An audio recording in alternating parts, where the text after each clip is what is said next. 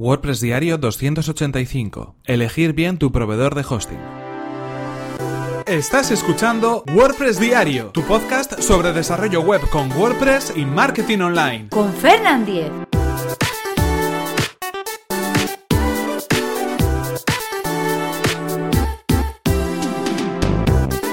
Hola, ¿qué tal? Comenzamos con un nuevo episodio de WordPress Diario. Ya sabéis que toda esta semana la estamos dedicando al mundo de los dominios, al mundo del hosting y en efecto hemos estado hablando mucho, largo y tendido sobre ese tema durante todos estos episodios. Y hoy vamos a hablar acerca de cómo elegir bien, elegir correctamente nuestro proveedor de hosting. Hoy estamos a viernes 25 de agosto y terminamos esta semana dedicada al mundo del hosting. Pero antes recordaros que este episodio está patrocinado por Web Empresa, servicio de alojamiento web especializado en WordPress. En Web Empresa disponen de servidores optimizados para que nuestro sitio web cargue a la mayor velocidad. Actualizan sus reglas de seguridad especiales para WordPress a diario y además si tienes tu web en otro proveedor no hay ningún problema puesto que el traslado del hosting es gratuito y sin cortes en el servicio. Así que si queréis conocer más sobre el servicio de hosting de Web Empresa que además recomendamos desde aquí, tenéis toda la información en webempresa.com barra Fernan. Así podrán saber que vais de mi parte y podréis conseguir un 20% de descuento en sus servicios. Y ahora sí continuamos con este episodio de viernes y es que este episodio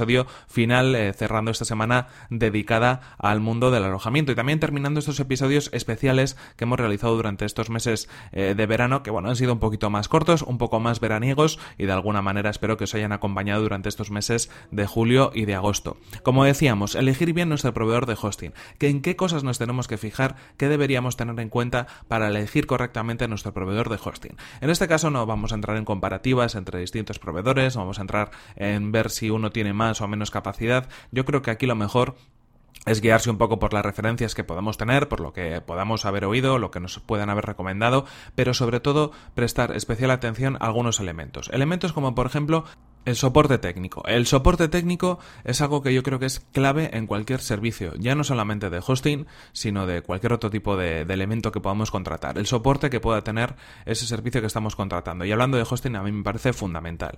Cuando nosotros contratamos un servicio de alojamiento, lo que entendemos es que debería funcionar siempre, sí o sí, como si contratamos, por ejemplo, pues una línea de ADSL, un servicio de telefonía o cualquier servicio de, por ejemplo, vídeo en streaming, ¿no? O vídeo bajo demanda que está tan de moda últimamente. Eso es lo normal, es lo que debería estar pasando, debería funcionar siempre. Pero es verdad que hay veces que se pueden encontrar eh, o nos podemos encontrar con algunos problemas. Mm, a veces puede ser porque el propio proveedor tenga algún tipo de error, algún tipo de reconfiguración, algún tipo de tarea de mantenimiento y se produzca un problema. En ese sentido, tendríamos que tener una respuesta rápida, una información eh, expresa y concisa de lo que está sucediendo y estar en todo momento pues atentos a lo que a lo que pues en ese momento ese problema o esa incidencia pueda estar suponiendo.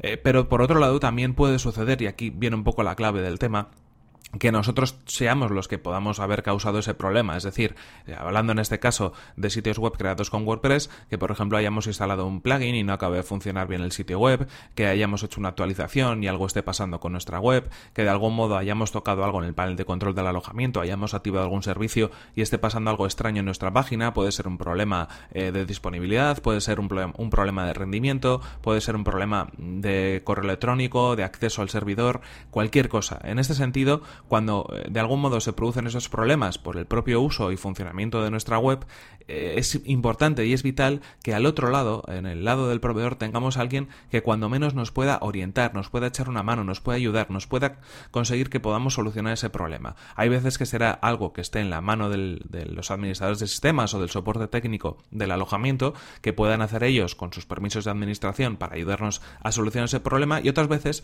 simplemente lo que necesitamos es una guía, es una ayuda, es una, un pequeño camino para poder encontrar y averiguar dónde se encuentra el problema y nosotros lo podamos solucionar en ese sentido si es que es algo que, pues, por ejemplo, nosotros mismos hemos podido estropear, ¿no? O lo hemos podido de alguna manera hacer que no funcione correctamente es fundamental. Como os digo, lo normal es que no pase nada, lo normal es que no haya ningún tipo de problemas, pero un problema de ese tipo puede hacer eh, que se eche al traste todo el trabajo que hayamos hecho en una página, que perdamos el contenido, que no esté disponible, que podamos incluso si es un sitio web o una tienda online perder ventas o, perder nuevos contactos o estar gastando dinero en publicidad y que la gente no acabe de llegar a la página que estamos promocionando. Es decir, al final estamos hablando de que se podría perder dinero de alguna manera si es que el servicio de hosting no está operando correctamente o si si el problema que tenemos no nos lo pueden solucionar. Así que lo primero y lo más importante en lo que os tenéis que fijar es en el soporte técnico. Esto yo creo que tiene que ir por delante.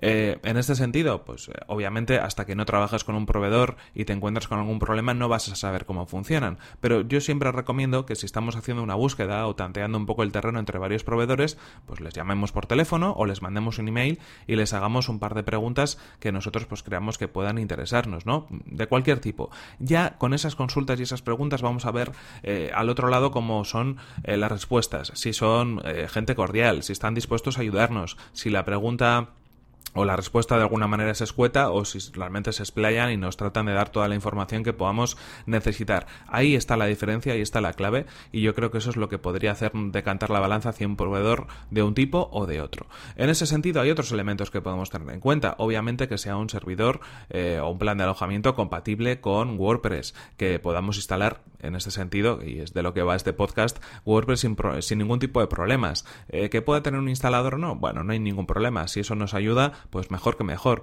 Pero si realmente lo podemos hacer nosotros manualmente y es compatible eh, tanto en sus versiones de PHP como MySQL o en los servidores web que pueda tener instalados eh, ese plan de alojamiento, pues eso sería algo fundamental también. Otro tipo de elementos, bueno, pues que sea escalable, ¿no? Que de alguna manera tengamos un plan de alojamiento, por ejemplo, de entrada, de inicio, básico, con el que podamos empezar, pero que si en un momento determinado necesitamos aumentar las capacidades, lo podamos hacer sin ningún tipo de problemas y que sea de una manera transparente. Esto es, yo creo, algo bastante habitual en todos los proveedores, pero en cualquier caso hay que tenerlo también en cuenta.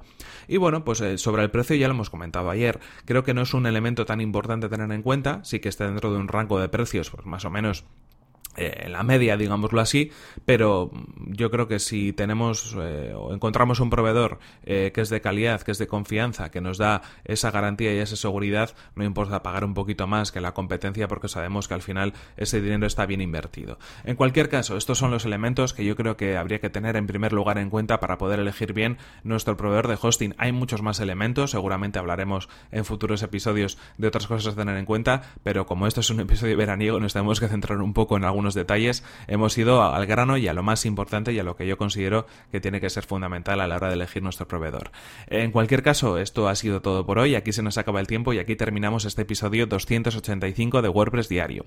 Pero, eh, obviamente, recordaros, antes de nada, que si queréis ponerse en contacto conmigo podéis hacerlo a través de mi correo electrónico, fernan.fernan.com.es. Estaré encantado de contestar a vuestras preguntas y a vuestras consultas, como me vais haciendo eh, cada día, cada semana. Bueno, pues seguir esa conversación a través del correo electrónico y también a través de Twitter. Me podéis encontrar en arroba Fernan. Muchas gracias también por vuestras valoraciones en iTunes y también por vuestros comentarios y me gusta en iVoox y por compartir obviamente los, los episodios de WordPress Diario en vuestras redes sociales. Ayudan a que este podcast lo pueda conocer mucha más gente.